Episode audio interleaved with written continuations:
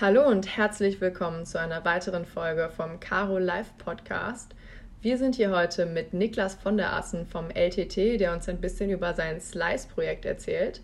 Aber am Anfang in der ersten Folge unseres neuen Konzepts werden wir natürlich erstmal ihn ein bisschen besser kennenlernen und vielleicht auch ein wenig über seinen Einstieg äh, als Lehrender an die RWTH beim Unicup reden.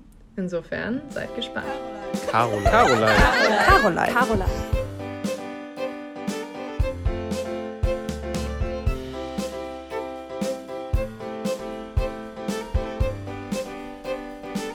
Ja, herzlich willkommen. Äh, schön, dass du heute da bist. Wie geht's dir heute? Ja, hallo erstmal. Schön, dass ich da sein darf. Äh, wie könnte es mir besser gehen, wenn ich äh, hier in dem Lieblingspodcast bin, in dem Format, was mich, oder in dem Podcast, der mich überhaupt von diesem ganzen Format überzeugt hat. Also ich freue mich wirklich da zu sein. Oh, das freut uns sehr. Vielen Dank nochmal. Ja, voll toll. Ähm, wir fangen immer mit einer ähm, so einer kleinen Frage in letzter Zeit an, wo ich einmal immer unseren Gast frage, was so die größten Meilensteine bisher in deinem Leben gewesen sind, damit man einmal so ein Gefühl dafür bekommt, eigentlich, welche Schritte du schon alle durchlaufen durftest in deinem Leben. Ja, du stellst immer echt herausfordernde Fragen, wo man ganz schön äh, eigentlich erstmal ein bisschen nachdenken muss. Ne? Ähm, also ich glaube, so ein bisschen der größte Meilenstein oder in, in meinem gesamten Leben, wenn ich jetzt über das äh, berufliche hinausblicke, dann ist das äh, die Geburt meiner Kinder. Ja, also ähm, das ist, glaube ich, was, wo ich äh, emotional noch nie so mitgenommen war. Ähm, also, ich sag mal, auch, ähm, ich bin verheiratet, Hochzeit war cool. Ich weiß noch, wie ich äh, bei meiner Promotionsfeier vorm Hauptgebäude eine Rede gehalten habe und geflennt habe und äh, da der Druck von einem abfällt und so weiter. Also es gab viele insgesamt bewegende Momente, die mit Sicherheit auch Meilensteine waren, aber ich glaube, so Geburt von eigenen Kindern, das ist, ähm, ja, wenn man so will, ähm, das schönste Ereignis und damit halt auch der größte Meilenstein. Aber das ist doch eigentlich okay, auch die schönste Antwort. Welche Meilensteine gab es sonst schon, sonst schon noch? Du hattest gerade auf der einen Seite angesprochen, deine Promotionsfeier. Ähm, du hast auch in Aachen studiert, ist das richtig? Genau, ich habe in Aachen Maschinenbau ähm, und Wirtschaftswissenschaften, so ein Zusatzstudium gemacht. Und ähm, ja, war im Studium zweimal im Ausland, einmal in Kalifornien, einmal in Spanien, also immer schön in die Sonne, muss man ja auch gut wählen, diese, ähm, wo man im Ausland hin möchte. Und dann habe ich äh, in, in Aachen auch am LTT promoviert, also für die Nicht-Maschinenbauer-Lehrstelle für technische Thermodynamik. Und äh, genau, da habe ich promoviert. Ja, und sag mal, diese, die Promotion, das war schon, würde ich sagen, auch jeden, auf jeden Fall, sag mal, beruflicher Meilenstein. Ne? Also so Studium, ja, ähm, das hat mir auf jeden Fall unglaublich viel Spaß gemacht ähm, und das war auch ein schöner Abschluss. Ähm, aber es hat sich irgendwie nicht so richtig als Abschluss angefühlt, weil irgendwie man kriegt dann im Super C war das sein Zeugnis äh, von einer Sachbearbeiterin in die Hand gedrückt, ja hier äh, viel Erfolg im Berufsleben und äh, das war's dann. Das fühlt sich dann irgendwie nicht so als Meilenstein an. Ne? Und das bei der Promotion, wenn man die Leute kennt, natürlich irgendwie was ganz anderes. Man arbeitet fünf Jahre mit denen zusammen, man rennt auch mal gegen eine Wand, man hat auf jeden Fall Tiefen. Ähm, und ja, wenn man das dann geschafft hat, das ist, glaube ich, schon, ähm, das fühlt sich ganz anders an und dementsprechend ein anderer, größerer Meilenstein, ja. Ich finde das gerade so interessant, weil desto mehr Stufen man in seinem Studium, in seinem Leben durchgeht, desto mehr kann man sich auch diesen nächsten Schritt vorstellen. Also man hat irgendwann mal das Abi gemacht, dann kommt man sich vorstellen, okay, dann studiert man, dann war der Bachelor da, dann ist der Master einfach, auf einmal bist du nur noch mit Leuten zusammen, die überlegen, ey, die überlegen jetzt die Doktorarbeit zu machen. Dann kann man sich auch überlegen, will man auch selber die Doktorarbeit machen und dann der nächste Schritt nochmal Professor zu werden ähm, das, das ist ja immer wieder eine noch kürzere ähm, Stufe, also eine Pyramide nach oben, wie viele Leute das dann eigentlich letztendlich machen. Ähm, Gibt es da noch Leute in deinem Umkreis, die denselben Weg gegangen sind und jetzt auch Professor geworden sind?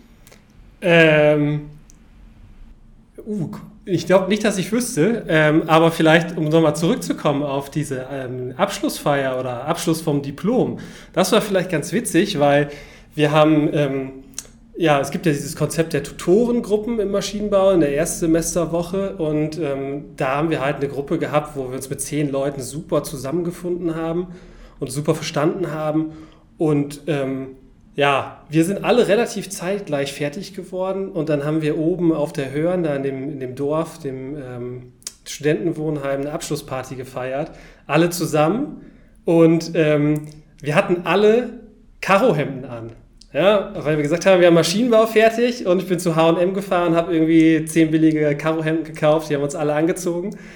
Und ähm, genau, so, da gibt es auch witzige Fotos von. Äh, auf, an diesem Abend mit einem Karohemd habe ich meine Frau erobert, wenn man so möchte. Also sozusagen, das ist natürlich nochmal eine weitere Verbundenheit zu diesem Podcast und zum Maschinenbau im Allgemeinen.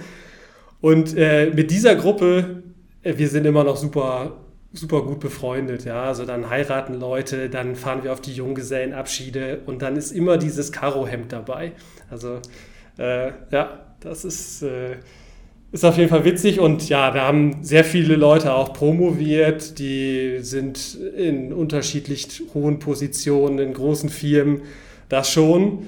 Ähm, aber ich glaube, in die akademische Welt hat es dann nachher doch keinen verschlagen, außer mir. Aber das noch zeigt nicht. doch nur ja. mal wieder, dass, ja, noch nicht, dass ja. äh, das Karohemd die Uniform des äh, Maschinenbauers ist oder halt der, ich weiß immer noch nicht, was die weibliche Form von Maschinenbauer ist. Ich habe mal gehört Maschinenbäuerin, aber das hört sich so komisch an. Ich weiß nicht, ob es stimmt. Ja, Maschinen habe ich gehört. Also ich glaube beim, beim Unicup. Habe ne? ich auch gehört. Ich habe das erste Mal gelesen, dachte, das wäre irgendwie ein komischer Witz. Ich habe irgendwo gelesen, man musste ankreuzen, bist du Maschi oder Maschine? Und ich dachte, das ging eher so in die Richtung dummer Spruch. Ja, ich studiere Maschinenbau, weil ich meinen Körper besser kennenlernen möchte, weil ich so eine Maschine bin. Und äh, ich habe überhaupt nicht verstanden, dass Maschine die weibliche Form von Maschi sein soll, bis mir das jemand erklärt hat. Ähm, ich möchte ich möcht noch eine kurze Frage ähm, nochmal zu deinem Laufgang stellen, nämlich Juniorprofessor. Ähm, was ist eigentlich ein Junior-Professor im Vergleich zum normalen Professor und ähm, was waren so die wichtigen Schritte so nach da? Also ähm, gibt es da irgendwie ein Auswahlverfahren, dass man Professor wird oder Junior-Professor? Gerne mal vorstellen, nämlich vielleicht ist das ja auch irgendwann mal interessant für mich, dich, Julietta oder irgendeinen unserer Hörer. Ja, sehr gerne, ich glaube. Ich glaube, das Konzept der, äh, der Juniorprofessur ist in Aachen und bei uns an der Fakultät Maschinenwesen jetzt auch nicht so etabliert, dass das viele Leute kennen. Ne? Ähm, insofern erzähle ich das sehr gerne. Also, ich bin, ich bin in der Rolle erstmal seit 2019. August 2019 habe ich angefangen. Und wie wird man Juniorprofessor? Also es gibt einfach eine Ausschreibung, die Stelle muss in der Regel immer ausgeschrieben werden und man bewirbt sich ganz klassisch darauf. Ähm, und genau, man durchläuft und dann gibt es ein sogenanntes Berufungsverfahren, ähm, wo Leute dann ja, eingeladen werden nach ihrer Qualifikation. Also man muss eine Promotion haben ähm, und man, äh, ja, es gibt noch so ein paar andere formale Voraussetzungen. Also zum Beispiel dürfte man eigentlich nicht an der Hochschule als Professor berufen werden, wo man auch promoviert hat, beziehungsweise man muss zwei Jahre ähm, weg gewesen sein von der Hochschule. Ich war dann knapp drei Jahre in der Industrie und ähm, hatte also die Auflagen auch erfüllt. Und genau, so, und dann beginnt ein langer Berufungsprozess. Das ist der gleiche Prozess wie eigentlich bei einer vollen Professur. Ähm, und ja, genau, also vielleicht ähm, dazu, dass das Amt einer Professur ja, und auch einer Juniorprofessur das wird, glaube ich, sehr groß geschrieben, weil man ist dann halt normalerweise, jetzt also nehmen wir mal den normalen Professor, auf Lebenszeit verbeamtet. Ja?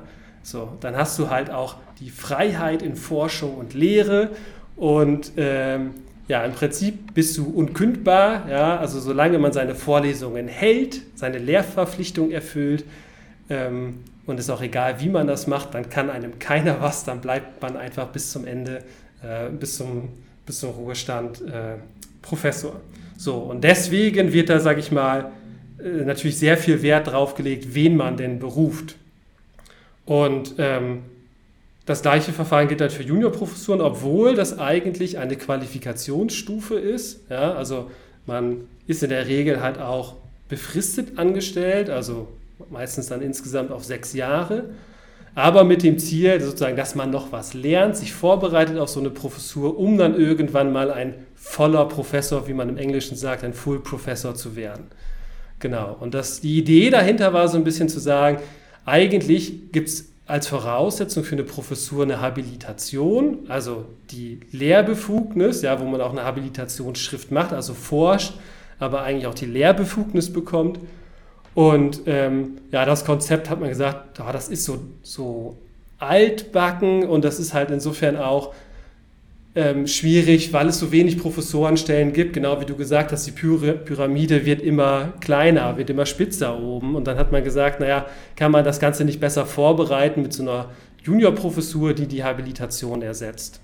Genau. Also das ist die Idee. Man ist eigentlich ein Professor, aber Junior, meistens halt auch jünger und ein bisschen kleiner im Sinne von den Aufgaben, die man zu erfüllen hat. Also man muss nicht so viele Vorlesungen machen. Ähm, ja, genau, das ist eigentlich der Unterschied. Die, äh, Giulietta wollte noch was sagen? Also das hätte ich jetzt mich mit der Habilitation auch als nächstes gefragt, weil ich weiß zumindest noch, das habe ich so von meinem Großvater damals erfahren, der halt auch ähm, Professor war, dass man dann halt eine Habilitationsarbeit schreiben muss, um ein ordentlicher Professor zu werden. Aber äh, das ist dann vielleicht auch ganz praktisch oder gut, dass es jetzt heute dann eher so eine smoothe Übergangsphase ist, wo man jetzt vielleicht noch ein bisschen mehr so dazu lernen kann. Hört sich zumindest sehr gut an. Ähm, wie viel Workload das tatsächlich ist, kann ich natürlich nicht einschätzen, aber so wie du das gerade beschrieben hast, hörte sich das ganz vernünftig an. Ja, ich denke, am Ende ist das natürlich immer sehr individuell. Ne? Also äh, jede Juniorprofessur ist dann mit Sicherheit unterschiedlich. Ähm, und ja, ich habe auf jeden Fall das große Glück gehabt, da mit ordentlich Rückenwind loslegen zu können. Das heißt ja natürlich auch von Tag 1 gefühlt, sehr viel Arbeit, aber wenn man Bock auf die Sachen hat, ja, wenn man das wirklich auch als Berufung wahrnimmt und fühlt, dann, ähm, dann macht man das halt auch gerne. Ne? Sehr cool. Ähm, dann würde ich mit der nächsten Frage und eigentlich ähm, die erste richtige Frage von uns immer äh, anf anfangen. Ähm, und das ist, was ist dein Aachener Geheimtipp? Äh, ja, da wurden schon so viele gute Sachen genannt. Ne? Aber ich bin jetzt vor kurzem äh, wieder nach Aachen gezogen und wir wohnen im schon, schönen Örtchen Corneli Münster. Und da, oh, da bin ich geboren worden. Ah, cool. Ja, dann kannst du das mit Sicherheit bestätigen, dass das ein richtig schönes Fleckchen Erde ist. Ähm, und ähm, ja, also für die, die es nicht kennen, liegt so südöstlich von der Aachener Innenstadt. Ähm, der Fennbahnradweg geht da durch, den kennen wahrscheinlich einige. Die Bahnhofsvision ist da, die ist auch super. Aber was ich richtig cool finde, ist, ähm, ist das kleine Wäldchen da, das Klauserwäldchen oder Frankenwäldchen wird es, glaube ich, auch genannt. Das ist, ähm, glaube ich, eines der ersten Naturschutzgebiete in Aachen gewesen. Da sind halt auch echt ganz viele alte Bäume. Ähm, und da fließt halt Wasser durch. Ja, die Inde, ja, das kennt man in Aachen ja nicht. Wir haben einen Fluss, oder wir haben ja mehrere Flüsse, die Wurm, aber auch die Inde fließt da lang und ist nicht irgendwie unterirdisch versteckt. Ähm, das heißt, eine kleine Wanderung kann man in dem Wäldchen machen, an dem Fluss. Da gibt es auch so eine Kapelle auf so einem Berg oben. Also das ist, ist richtig cool. Und dann kommt man am Ende vielleicht nach Corneli Münster wieder zurück. Ähm, gibt es süße kleine Cafés in diesem historischen Örtchen, wo man wirklich auch am Wasser dann was trinken kann. Also das wäre mein Geheimtipp. Also fließendes Wasser ist in Aachen wirklich ein Geheimtipp, irgendwie ein Fluss. Da gibt es ja nur hier, ist das, ist das der, der Kittelbach oder das hinten hier am Augustinerbach, diese, diese kleine Wasserschiene, die eigentlich mehr ein Regenrinne ist. Augustinerstrom, ja, genau. Na gut, dann mache ich mal mit der zweiten Frage an sich weiter. Und zwar, ähm, was gefällt dir am besten an deinem Fach oder was begeistert dich am meisten? Also erstmal von der, was ich vorhin schon gesagt habe, an der äh, ja, Möglichkeit, jetzt irgendwie im akademischen Bereich tätig sein zu können und auch als Professor, als Juniorprofessor, ist halt, dass man erstmal Freiheiten hat. Ne? Man hat irgendwie Autonomie, man kann das machen, was man möchte. Man kann, muss seine Lehrverpflichtung erfüllen, Ja, ähm, aber man kann sich ja auch aussuchen, was man lehren möchte. Also man kann wirklich inhaltlich, ist man komplett selbstbestimmt. Und das finde ich erstmal sehr schön. Und dann, also formal heißt das, glaube ich, es muss im Rahmen der Denomination sein. Also in meinem Fall, die Juniorprofessur heißt sperrig Sustainable Life Cycles in Energy, Chemical and Process Engineering. Ja, ähm, Im Prinzip ganz kurz ist das Nachhaltigkeit in der Energie- und Verfahrenstechnik oder nachhaltige Thermodynamik. Und ähm, genau, das finde ich halt deswegen spannend, weil ja, sag mal, die großen Probleme unserer, unserer Gesellschaft aktuell, ähm, sag mal, die technischen Probleme, ja, Stichwort Klimawandel, Energiewende, Verkehrswende, ähm, Sektorenkopplung, äh, das ähm, hängt ja alles damit zusammen. Das heißt, man kann einen Beitrag zu etwas leisten, was sinnvoll ist. Ja, und das finde ich gut. Also ich sag mal, ich habe Spaß an der Forschung, man kann sich auch mal in Details verlieren, aber ähm, ich bin nicht unbedingt der Typ, der sagt, er macht Forschung als Selbstzweck, weil Forschung so toll ist. Also da muss schon irgendwie ein Impact sein, das muss schon irgendwie einen Wert äh, für die Gesellschaft bringen. Und ich glaube, das kann man damit ganz gut machen.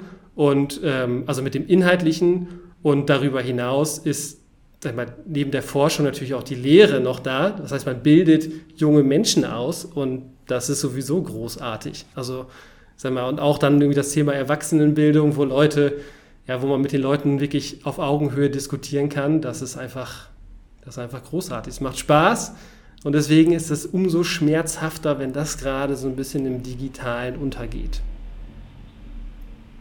Ähm, wie war das so, die, die ersten Vorlesungen zu halten? Ähm, wie, wie war das so für ein Gefühl, das erstmal auf der anderen Seite zu stehen und diesmal so einen komplett vollen Raum vor sich zu haben? Das war bestimmt cool, oder? Also ich, meine erste Vorlesung habe ich, glaube ich, 2012 gehalten als wissenschaftlicher Mitarbeiter. Da habe ich ähm, äh, eine, eine, neue Vorlesung mit Professor Bardo ähm, auf, äh, auf, die Beine gestellt und er konnte nicht und hat gesagt, okay, du hast es ja gemacht, willst du die halten? Und dann war erstmal so, okay, Herz rutscht in die Hose, Hose, du musst hier eine Vorlesung halten. Und das war dann auch noch in der Kuvenhalle. Ich weiß nicht, ob ihr die kennt, aber das war ja mal eine ja. Sporthalle. Ähm, und jetzt kann man sich da, glaube ich, Blut abnehmen lassen. Aber das war auch mal dann zwischenzeitlich ein Hörsaal mit der miserabelsten Akustik, die es gibt.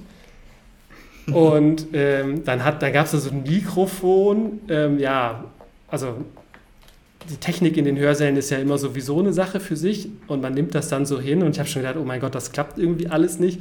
Und da war da auch ein Mikrofon, ähm, ja, mit so, einem, mit so einem Draht quasi vor dem Mund und irgendwie die, ich konnte die Lautstärke nicht einstellen. Also entweder war das voll laut oder total leise. Dann habe ich gesagt, okay, ich möchte jetzt nicht schreien, dann mache ich die Lautstärke leise, äh, laut, ganz laut und ich rede einfach ganz leise. So, und dann irgendwann nach 90 Minuten oder 80 Minuten, wo ich mir den Mund trocken geredet habe, habe ich einen Schluck Wasser genommen, bin mit dem Finger an dieses Mikro gekommen und habe das einfach ein Stückchen weiter vom Mund weggemacht. Und auf einmal passte die Lautstärke. Ich habe gedacht, mein Gott, du bist so ein Trottel, ja, hast dich hier 80 Minuten vor allen blamiert und rumgeflüstert, anstatt einfach mal irgendwie drauf zu kommen, man kann das Mikro ja auch weiter vom Mund weghalten. Also das war, das ist der bleibende Eindruck meiner ersten Vorlesung.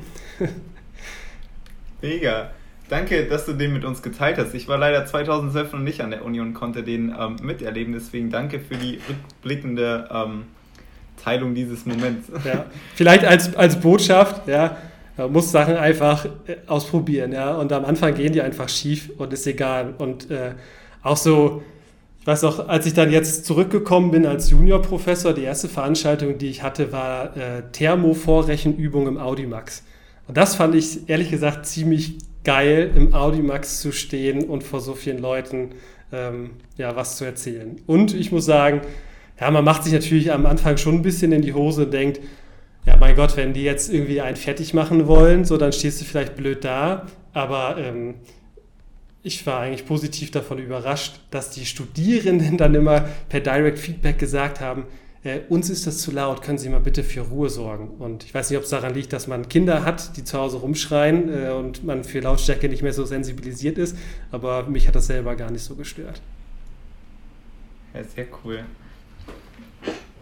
Ähm, dann würde ich mit der nächsten Frage weitermachen. Ähm, die bezieht sich heute auch wieder auf Leidenschaft. Das ist wieder eine der ähm, 210 Fragen, um sich zu verlieben mittlerweile. Ähm, und das ist, äh, was tust du leidenschaftlich gerne? Ich würde das jetzt mal äh, von der Uni wegkapseln und einfach sagen, was du in deiner Freizeit oder als Hobby leidenschaftlich gerne machst.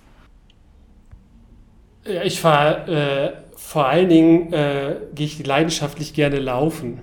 Ja, ähm, das ist für mich so das äh, ja mein persönliches Hobby, was ich äh, sehr gerne mache, ähm, wo man auch irgendwie also ich komme jetzt irgendwie gerade drauf, ne, man hat so den Arbeitsalltag und dann ist Feierabend und dann ist so ein bisschen das erste, okay, ein bisschen Bewegung, gerade jetzt, man sitzt noch viel äh, vor dem Bildschirm, am Schreibtisch und dann erstmal ein bisschen bewegen.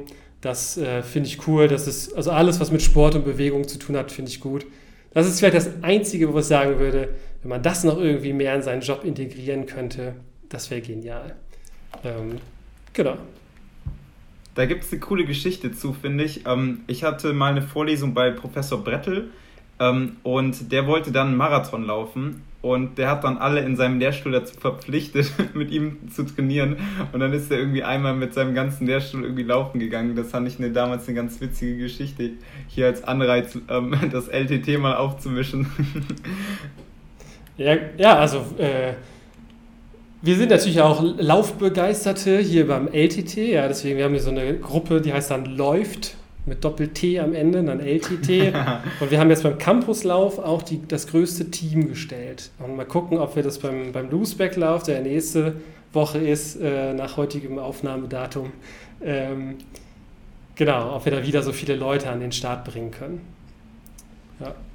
Ähm, da deine Begeisterung zu Sport, ähm, hier wollten wir nochmal ganz fest erwähnen, du hast ja damals auch beim Unicup, beim, äh, beim letzten, glaube ich, mitgemacht, der veranstaltet wurde und hast dich dafür die Maschis eingesetzt. Sehr, sehr cool. Ich finde das immer mega cool, dass da Professoren mitmachen.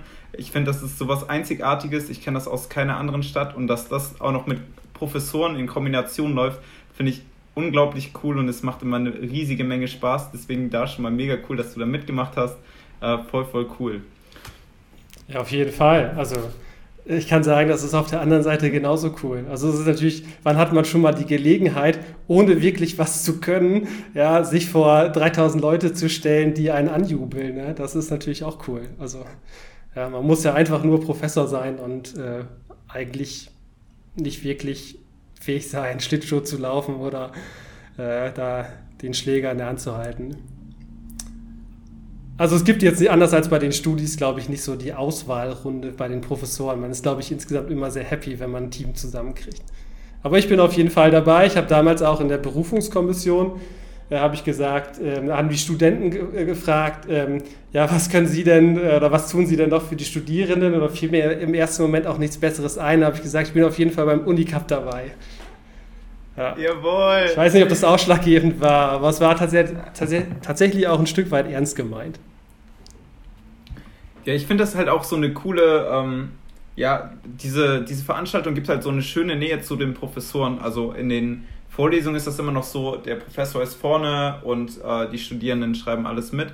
Ähm, was ich aber toll finde, was viele Professoren an der RWTH echt voll cool hinbekommen, und da zähle ich dich auch zu, ähm, dass man diese Nähe zu den Studenten hinbekommt, was irgendwie die Begeisterung am Fach nochmal viel krasser intensiviert. Also mir macht dann auch ein Fach viel mehr Spaß irgendwie, weil diese Begeisterung, die der Professor hat und damit seinen ganzen Lehrstuhl vorantreibt, dann irgendwie auf die Studierenden übergeht und die dadurch auch mehr begeistert. Deswegen finde ich das halt so cool. Ja, andersrum äh, genauso. Ne? Es gibt ja auch wenig Möglichkeiten, ähm, sich jetzt mit dem Großteil der Studierendenschaft auszutauschen. Also man muss ja einfach sagen, das ist ja schon eine Massenuni. Also ne, so aus Studierendensicht ist man eine Nummer ja, also eine Matrikelnummer. Ähm, und gerade im, im, im Bachelor, am Anfang, die, die, ersten Semester, ja, ich sag mal, wie soll, also da kann ja kein Professor mit, äh, mit den einzelnen Studierenden irgendwie ins Gespräch kommen. Ne? Also Deswegen, aber was ich, ähm, ich weiß nicht, ob die Frage noch kommt, ähm, aber ich, irgendwann hattest du mal so Fragen gestellt, irgendwie, was man als Erstsemester gewusst haben sollte, gewusst hätte gerne, ja. Ich, äh, falls du die Frage nicht stellst, stelle ich es mir jetzt einfach mal selber und sage, dass äh, ich hätte gern gewusst, wie die Uni funktioniert, ja, was Fachschaft und AStA ist und so weiter, ja. Ich, da, ich wusste gar nicht, was der Unterschied ist und irgendwie gefühlt, habe ich gedacht, da irgendwie ja, ein Haufen, der gerne Bier trinkt und irgendwie Langzeitstudis und so. Und ich hatte, also ne, jetzt vielleicht total das Klischee und irgendwie ein, ein, ungerechtes Bild, aber das Bild hatte ich damals und hatte irgendwie auch keine große Lust, mich da zu engagieren. Und das hat sich halt völlig gewandelt, weil ich jetzt auch mal vielleicht auch auf der anderen Seite sitze und, und sehe, welche Möglichkeiten die Fachschaft, AStA, Senat und alles, was die haben, wirklich die Hochschulpolitik mitzugestalten. Und das ist einfach echt cool. Und man lernt, glaube ich, dann auch als Studi unglaublich viel, wenn man sich da engagiert. Ne? Also ähm, ja, das ist so ein bisschen, wenn man das vorher gewusst hätte, ich glaube, das wäre wär cool gewesen. Und da ist nämlich so, da trifft man dann doch immer wieder die, die gleichen Pappenheimer, sage ich mal. Ne? Also da engagieren sich dann doch relativ wenig Leute. Und ich glaube, ich habe nicht so das Gefühl, dass das so elitär ist nach dem Motto, da können die Leute jetzt irgendwie nicht aufsteigen, sondern es sind halt einfach immer sehr wenige, die sich da engagieren. Und ähm, um, um dafür nochmal ein bisschen Werbung zu machen, also äh, die Namen, ja, die habe ich alle vor Augen, die kennt man halt alle. So, und ich glaube, das ist zum einen für die Studis jetzt nicht unvorteilhaft, dass sie so im engen Austausch mit den, mit den Professoren sind. Und das macht halt auch einfach unglaublich viel Spaß. Ne? Genau, und auch diese, diese, also zum Beispiel in der Fachschaft, dieser Unicup, der geplant wird, das ist ja ein richtiges Projekt quasi. Ein Projekt, was quasi bearbeitet wird, was ausgeführt wird und du selber kannst da deinen Fingerabdruck drauf machen. Das ist total krass, was man halt für eine Möglichkeit da hat, für 3000 Studierende so ein Event zu veranstalten. Wie cool das ist, wie viel man da lernt und ähm, wirklich jeder wird sich da an dieses Event erinnern und wenn du weißt, dass du das gemacht hast, ist das schon, schon was krasses und die Möglichkeit hat man halt. Ähm, du meintest gerade so, jetzt fällt dir das viel mehr auf, was Fachschaften so machen. Ähm, nenn doch gerne mal auch ein, zwei Punkte, wo du jetzt gerade so besonders viel im Kontakt zu Fachschaften bist oder zum ähm, AStA oder sowas, wo dir das besonders auffällt. Äh, vielleicht ist es auch ganz interessant mal aus Professorsicht, wo der überall mit der Fachschaft in Kontakt kommt. Ähm, ja, also es gibt viele Punkte. Ähm, also das eine, wo die nicht unbedingt die Fachschaft, aber Studierende halt beteiligt sind, sind halt die Berufungsverfahren für neue Professoren, Professuren. Ähm, also da sind Vertreter aller Gruppen dabei, also der wissenschaftlichen Mitarbeiter, Beschäftigte aus Technik und Verwaltung, aber auch Studierende. Und da haben die Studierende Stimmrecht. Ja, das heißt, die Studierenden können mitentscheiden, ja, wer von den äh, Bewerberinnen äh, und Bewerbern die Professur bekommen soll. Ja, also das ist ja schon irgendwie, ne, das ist das Machtverhältnis, wenn, es das so gibt, dann auf jeden Fall auch umgedreht. Ja. Ähm, genau, so, und ich glaube, das ist, das ist, da kann man auch irgendwie aus Studierenden sich total hinter die Kulissen blicken, wie das so abläuft. Ne? Also ich, ich finde das immer super spannend, ähm, auch jetzt immer noch.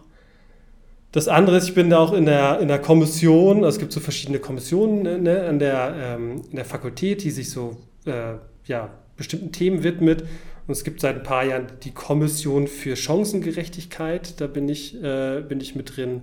Und ähm, ja, da gibt es natürlich zum einen irgendwie sehr, sehr viele, das ist so ein Thema, was natürlich auch RWTH-weit behandelt wird, aber wir gucken irgendwie auch, was können wir besonders in der Fakultät 4 machen. Und es läuft natürlich irgendwie häufig viel auf das Thema Frauenquote raus. Das ist natürlich auch wichtig. Ähm, natürlich haben wir jetzt irgendwie auch noch nicht die Lösung gefunden, ähm, um da weibliche Studierende und Promovierende und allgemein besser zu unterstützen. Aber gerade finde ich auch die, die Fachschaft und die studentischen Vertreter, die äh, bringen da auch nochmal ganz andere Dimensionen rein. Ne? Also jetzt irgendwie das ganze Thema, wie heißt das, ähm, ja, Chancengerechtigkeit im Allgemeinen, also sag mal, äh, Behinderte fällt da noch rein, ähm, aber alles Gruppen in Minderheiten, ja, also äh, ist das, LBGT-Community. Ich kenne mich da ehrlich gesagt nicht so aus und habe auch viel gelernt, was es überhaupt teilweise so gibt. Aber ich glaube, das ist total wichtig, sowas in so eine vielleicht manchmal angestaubte Professorenschaft reinzutragen. Ne? Das ist auf jeden Fall auch ein sehr cooles Thema. Ähm, ich ich halte mich da jetzt mal zurück, weil ich glaube, das ist so ein Thema, da könnte ich allein äh, mit dir eine ganze Podcast-Folge sonst drüber reden. Aber dann habe ich stattdessen lieber noch eine äh, Abschlussfrage für diesen persönlichen ersten Teil der Folge. Und zwar an einen Professor des LTTs. Bei wem hast du denn damals Thermo gehört eigentlich? Ich habe Thermo bei Professor Lukas gehört. Ja, ich weiß nicht, ob der äh, noch ein Begriff ist. Ähm, doch klar, das müssen wahrscheinlich die meisten Leute können, weil er, kennen, weil er das äh, Buch Thermodynamik geschrieben hat, was, ähm, was wir ja meistens sozusagen als Lehrbuch empfehlen oder wo, wo wir uns dran orientieren. Genau, bei dem habe ich das gehört. Ähm, ich muss sagen, der hat jetzt meine Begeisterung für Thermodynamik nicht so wirklich wecken können. Ich hoffe, er hört den Podcast nicht, aber ich glaube nicht. Ähm, und nicht ja, verwunderlich war dann auch, dass das auf jeden Fall die schlechteste Klausur meines Studiums war, aber man kann dann trotzdem noch, oder vielleicht gerade deswegen, noch mal ein bisschen was nachholen und dann Professor an dem Lehrstuhl werden. Ähm, ich glaube, das ist schon, das war schon eine andere Geschichte, ähm, als es jetzt bei Professor Bardo war, was der für die Begeisterung für das Fach mitgebracht hat und auch übertragen konnte. Ne? Genau. Top. Dann ähm, würden wir an der Stelle einmal kurz einen kleinen Cut setzen. Äh, wir bedanken uns sehr, dass du uns äh, so viel erzählt hast, dass du uns so viel mit uns geteilt hast. Das freut uns sehr. Ähm, in zwei Tagen geht es weiter mit der nächsten Folge und da werden wir ein bisschen mehr über äh, das eigentliche Thema Thermodynamik und über das LTT sprechen. Ähm, ihr könnt euch schon sehr darauf freuen. Ich freue mich jetzt schon sehr. Für mich sind es jetzt noch zwei Minuten, dann geht es weiter. Ähm, von daher euch noch einen wunder wunderschönen Tag. Tschüss. Tschüss. Tschüss.